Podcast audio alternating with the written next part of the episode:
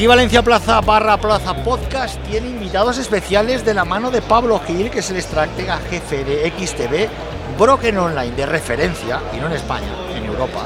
Y estamos también con Javier Urones, que es el director comercial. Muy buenos días a los dos. Buenos días. Muy buenos días. ¿Quién no conoce en el mundo de la inversión a XTV? ¿Quién no la conoce? Pero antes de hablar de eso, la primera pregunta es obligada. Oye, ¿cómo estáis viviendo este evento? Pionero en Valencia, hecho en Valencia, pero pionero en la comunidad en España. Pues yo me he encontrado con un ambiente muy bueno y he venido varias veces ya y creo que había muchas ganas, ¿no? Después de la Muchísimas. pandemia de poder otra vez hacer vida normal y, y- y llenarnos aquí de, de contacto cercano. Es fundamental. Javier, a ti también te he visto alguna vez por aquí. Sí, sí, sí, ya son varias las ediciones que, en las que hemos estado por aquí por, por Valencia y como siempre encantados de, de estar por esta tierra que nos tratan siempre fenomenal y estamos encantados de, de visitarla. Y sobre todo, mirar, mucha gente joven, ¿eh? Es fundamental, es la cantera, es la que tiene que toma- tomar el relevo nuestro, ¿no? Eso es, más vale que más vale que co- contemos con los jóvenes porque la pirámide de la población augura no, no me cosas muy hables, feas. no, no me hables, Pablo, no me hables, que con esa pirámide poblacional, yo del baby boom, como tú, Efectivamente. cobraremos la pensión. Ah, lo tenemos cada vez más difícil. Por tanto, hay que invertir bien. Es fundamental. Somos inversores desde que empezamos a ganar un sueldo. Desde luego. Además, Pablo y, Javier, es que la gente dice, los ahorradores. No hay ahorradores, señores. Los ahorradores pasan una mejor vida por las políticas monetarias que ahora analizaremos. Ahora hay que invertir, hay que... eh, implica tomar riesgos. Pero claro, en un país donde uno de los males endémicos es la cultura financiera, ¿cómo se hace? Pablo. Es muy difícil y es verdad que durante una década no nos ha preocupado porque teníamos cotas de inflación muy bajas.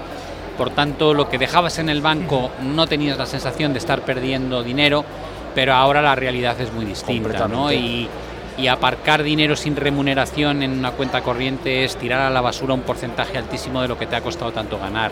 Con lo cual, hay que fomentar que la gente entienda que invertir no es especular, que, que es una obligación y habrí- habría que aprenderlo desde el colegio y que te puede cambiar tu jubilación cuando lleves ya 40 años. Decías que no vamos a cobrar, oye, complemento a la jubilación.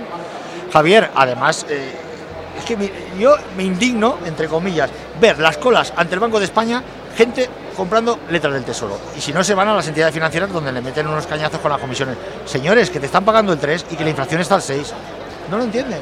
Sí, bueno, hay, hay que tener en cuenta, como tú comentabas, Luis, es decir, eh, estamos en un país donde, pues desgraciadamente, la cultura financiera pues brilla por su ausencia y realmente, pues eh, también es labor eh, de, no- de nosotros, de las entidades financieras, lógicamente, tratar de, de paliar Es eso labor de conjunta de todos. y de tratar de error, pero evidentemente también, como comentaba Pablo, eh, quizás también es, es labor de, de algunos organismos más, ¿no? Poner un poquito en remedio a todo eso, porque eh, coincido absolutamente con Pablo lo que comentaba, es decir, al final el, el coste ahora de no hacer nada es muchísimo más elevado de lo que han sido las anteriores décadas. Muchísimo. Bueno, una situación, Pablo, no hace falta que te diga, que está marcada por las decisiones de los bancos centrales.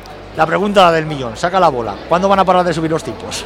Yo creo que no lo saben ni ellos, ¿no? Eh, Sobre todo la GAR. Lagar estuvo aquí hace una semana en una entrevista que Sí, señor, ofreció en una cadena de primer nivel en España Sí. y, y dijo que hasta 2025 no esperaba que la inflación retornase al 2%, pues te está dando una pista de qué puede pasar con las tasas de interés durante las próximas reuniones.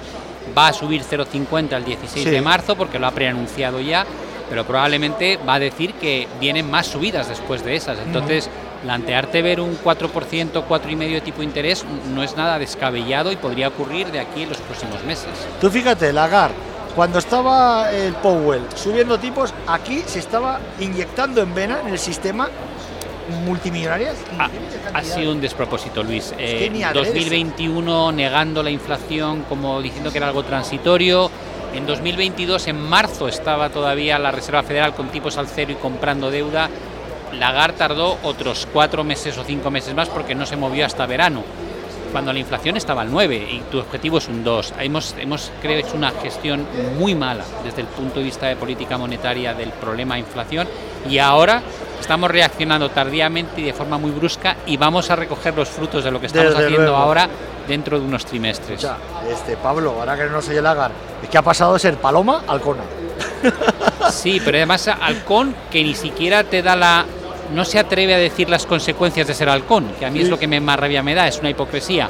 Estás subiendo al ritmo más fuerte de, de tu historia los tipos de interés en la, la economía más endeudada que hemos tenido jamás y te atreves a decir que no va a haber recesión cuando el último trimestre has crecido un 0%. No sé, hay cosas que no encajan. Pero te ¿no? lo digo yo fácil, Pablo. Pero vamos a ver. Viene del FMI, está en el BCE.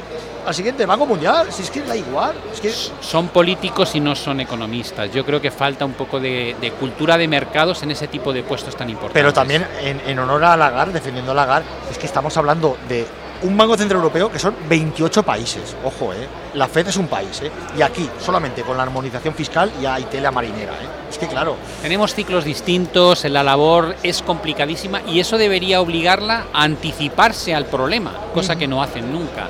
Porque, por- porque luego tienes que mediar con situaciones pues muy dispares en función de si eres un país del norte o del sur de Europa que tienen economías muy distintas y que se mueven por criterios que muchas veces difieren. Mira el paro en España y mira el paro fuera. Sí. Eso te da una idea de hasta qué punto discrepamos en la forma en que gestionamos nuestro modelo económico. y de aquellos polvos estos lodos como el año pasado, renta variable, renta fija, las dos cayendo. A ver, eh, yo creo que ahora mismo hay un problema muy grande y es que si miras la renta variable en términos de qué te va a aportar con un riesgo de recesión por la subida de tipos, no es un futuro alentador. Si lo miras por el pago de dividendos, lo podrías comparar a lo que te paga la renta fija, con menos riesgo. Con lo cual es un rompecabezas eh, curioso el que tenemos delante y te puedes encontrar con un escenario donde ambos activos te sigan pegando palos como pasó en 2022 y finalmente lo que se da es una recesión por subida de tasas de interés hacia cotas cada vez más altas. ¿Y tú ves recesión? Yo creo que va a ser inevitable. ¿En España también? Sí, tardaremos un poquito más. Date cuenta que nosotros, aunque sacamos pecho a nivel político de lo que hay, la realidad es que seremos el único país de la zona euro que todavía está con niveles de crecimiento por debajo del- de cuando estalló el COVID. Por tanto, eh, ya sabemos que los políticos gestionan los datos como los gestionan, pero la realidad es, es aplastante. ¿no? Tenemos una recuperación económica más débil que en cualquier otro país en los últimos tres años. Y la realidad y la desgracia es que somos los líderes, Pablo, en paro juvenil en la Unión Europea. Y, eso además es no está bien calculado, como hemos visto. Y encima eso, y encima eso es tremendo. Javier Urones, cuéntame en lo que está trabajando ahora XTV. Mira, perdona, más fácil. Los lectores de Valencia Plaza lo saben semanalmente que es XTV. Pero, ¿y los oyentes de Plaza Podcast? Cuenta, ¿qué es que XTV? Bueno, pues para el que todavía no nos conozca, nosotros somos un, broker que estamos ya presentes en, en toda Europa. Ya en España estamos desde hace 15 años, eh, supervisados y regulados por la Comisión Nacional del Mercado de Valores. Y bueno, pues eh, recientemente lo que hemos eh, estado haciendo es cada vez incorporar eh, más productos y más servicios a nuestros clientes con el objetivo de que al final, pues eh, lo que hablabais un poquito hacia ahora un momento, es decir, democratizar un poquito la inversión y hacer que todo el mundo pueda participar de ella sin ningún tipo de restricción, ya no solo la- aquellas personas con, con mayor edad o con mayor patrimonio, sino también, ¿por qué no?, aquellas personas jóvenes que empiezan un poquito pues, a tener sus primeras experiencias y a ver eh, de qué se trata todo esto de invertir.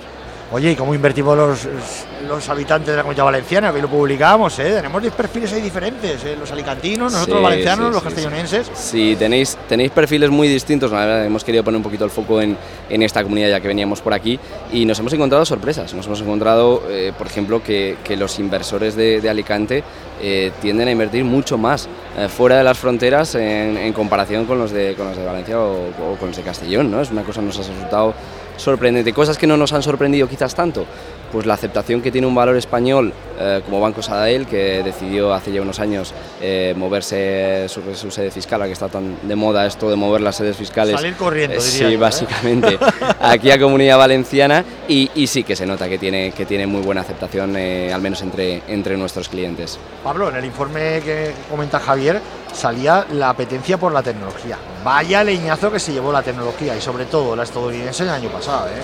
la Bueno, famosa FAB.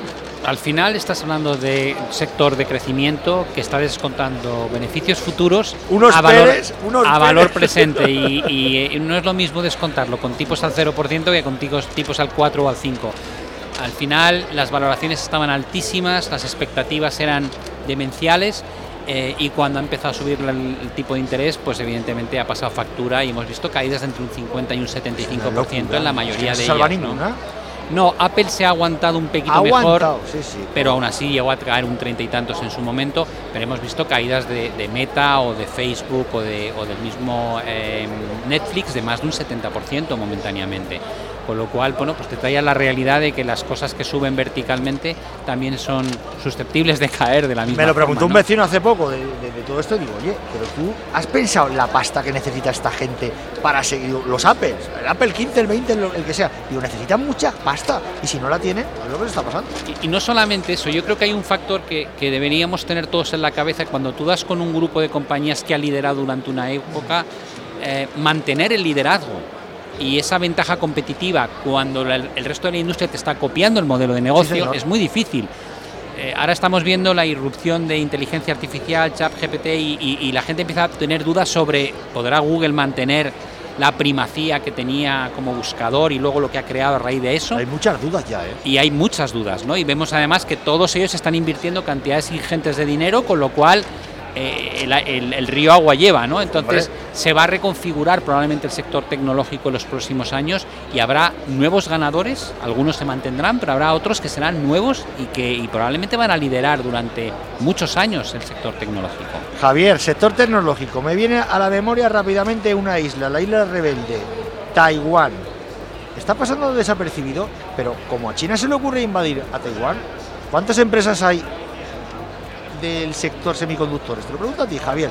Pues Por ejemplo, es que el sector semiconductor, lo comentaba hace un rato con, con un, un protagonista aquí, oye, que los tanques rusos se quedaron en la nieve en Moscú, o sea, en Ucrania, porque no tenían semiconductores. Es que es fundamental la industria, automovilismo, aquí en Valencia, Ford y Volkswagen. Es que fundamental. ¿Qué puede pasar ahí, Javier? Lo has reseñado tú perfectamente, es decir, lo, lo vimos por primera vez porque yo creo que nunca habíamos, cu- cuando te cuentan estas cosas y dices, bueno, realmente tendrá un impacto en mi día a día eh, el hecho de esa escasez de semiconductores, hasta que no lo vivimos como lo vivimos eh, por el COVID, realmente no nos dimos cuenta de, de la importancia que tienen estas empresas, ya, ya no solo desde luego para su territorio, sino principalmente para, para todo el mundo. ¿no? Y algo quizás eh, como la tecnología que avanza tan rápido y que demanda eh, tantas mejoras, el, el problema que tienes es eso, es que si en un lado de la, de la producción de repente lo cortas, la velocidad a la que se traslada al resto de sectores es cada vez más rápida. Tú Entonces, lo ves invadiendo, yo que tengo muchas dudas. Ahí se montaría una mundial de verdad. ¿eh? No lo sé, quiero ser, quiero ser optimista. Yo creo que ya tenemos bastantes,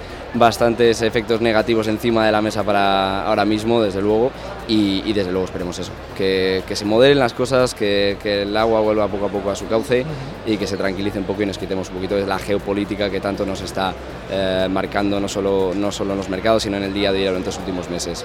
Geopolítica, Pablo, pero el otro día me comentaba un amigo, oye Luis, ¿cómo puede ser que después de invadir los rusos eh, Ucrania, el IBEX siga por encima, los índices sigan por encima? Hemos pasado una crisis pandémica, seguimos por encima. ¿Qué le Bueno, veníamos de un 2022 descontando un escenario catastrofista. Me acuerdo en septiembre, octubre el pánico a los blackouts o apagones en Europa. Acuérdate que nos dijeron iros de vacaciones y hacer lo que os dé la gana, porque a la Claro. vuelta veréis. Sí, se, se suponía que no íbamos a tener suficiente gas. eh, acabamos el invierno, estamos acabando el invierno con un 60% todavía de las reservas construidas. Se ha hundido el precio del gas, ha bajado mucho el precio del petróleo. La sensación que yo tengo es que uno de los grandes miedos se ha conseguido evitar, al menos de momento. Y luego tienes otro, otro factor. En el caso del IBEX, el, el 25 casi por ciento del IBEX No es- digas Iber, di banco. bueno, es- es- son los bancos, el sector Sí, sí, bancario, sí, con lo cual, con, con un depósito no remunerado al cero y prestando, y prestando como prestan a los nuevos tipos de interés, tienen un margen de intermediación que es una máquina de hacer dinero, ¿no? Métele eso al IBEX y tienes un cuarto del índice que está haciendo Sí. un comportamiento estratosférico, con Mm. lo cual evidentemente es muy positivo. El mayor problema es si más adelante la- hay una recesión y empieza a subir la morosidad, en cuyo caso hay que dotar re- eh, reservas para esa morosidad. En Estados Unidos ya se está haciendo, porque van con el ciclo más adelantado, pero yo creo que aquí todavía es muy pronto para preocuparse de eso. Tal vez sea un problema más para 2024. Pues nos quedamos con las palabras de Pago- eh, Pablo Gil, estratega jefe de XTV, y de Javier Urones, director comercial. Muchísimas gracias a ambos. A ti, Luis. Un placer, Luis, como siempre. Oye.